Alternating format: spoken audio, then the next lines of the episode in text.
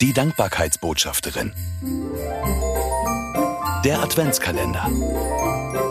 Mit Sabine Langenbach.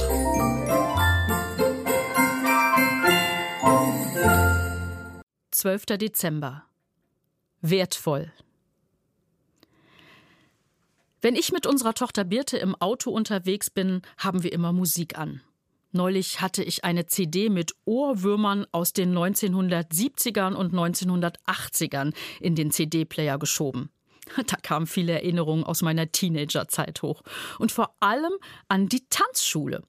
Zu Gloria Gaynors Disco-Version von I Am What I Am habe ich Disco Fox gelernt. Auf den Text habe ich damals gar nicht geachtet. Erst viel später habe ich registriert, dass das Lied Ich bin, was ich bin aus dem Musical La Cage voll, also ein Käfig voller Narren, stammt. Darin geht es ums Schwulsein und ums Coming Out. Aber die Kernaussage des Songs hat damit eigentlich nichts zu tun, denn es geht um etwas, das für alle gilt. Frei übersetzt heißt es im Refrain Ich bin, was ich bin, und für das, was ich bin, muss ich mich nicht entschuldigen. Denn jeder Mensch ist ein geliebter Gedanke Gottes. Er liebt mich und jeden so, wie er oder sie ist. Nicht, weil ich etwas darstelle, etwas Besonderes gut kann oder womöglich Macht habe. Nein. Gott liebt mich ganz einfach, weil ich bin.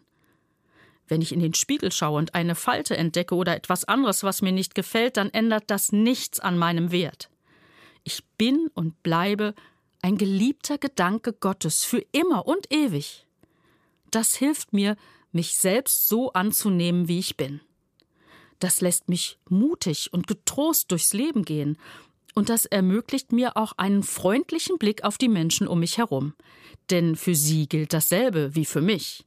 Wertvoll, von Gott gemacht. Schwarz auf weiß lese ich in der Bibel Herr, ich danke dir dafür, dass du mich so wunderbar und einzigartig gemacht hast.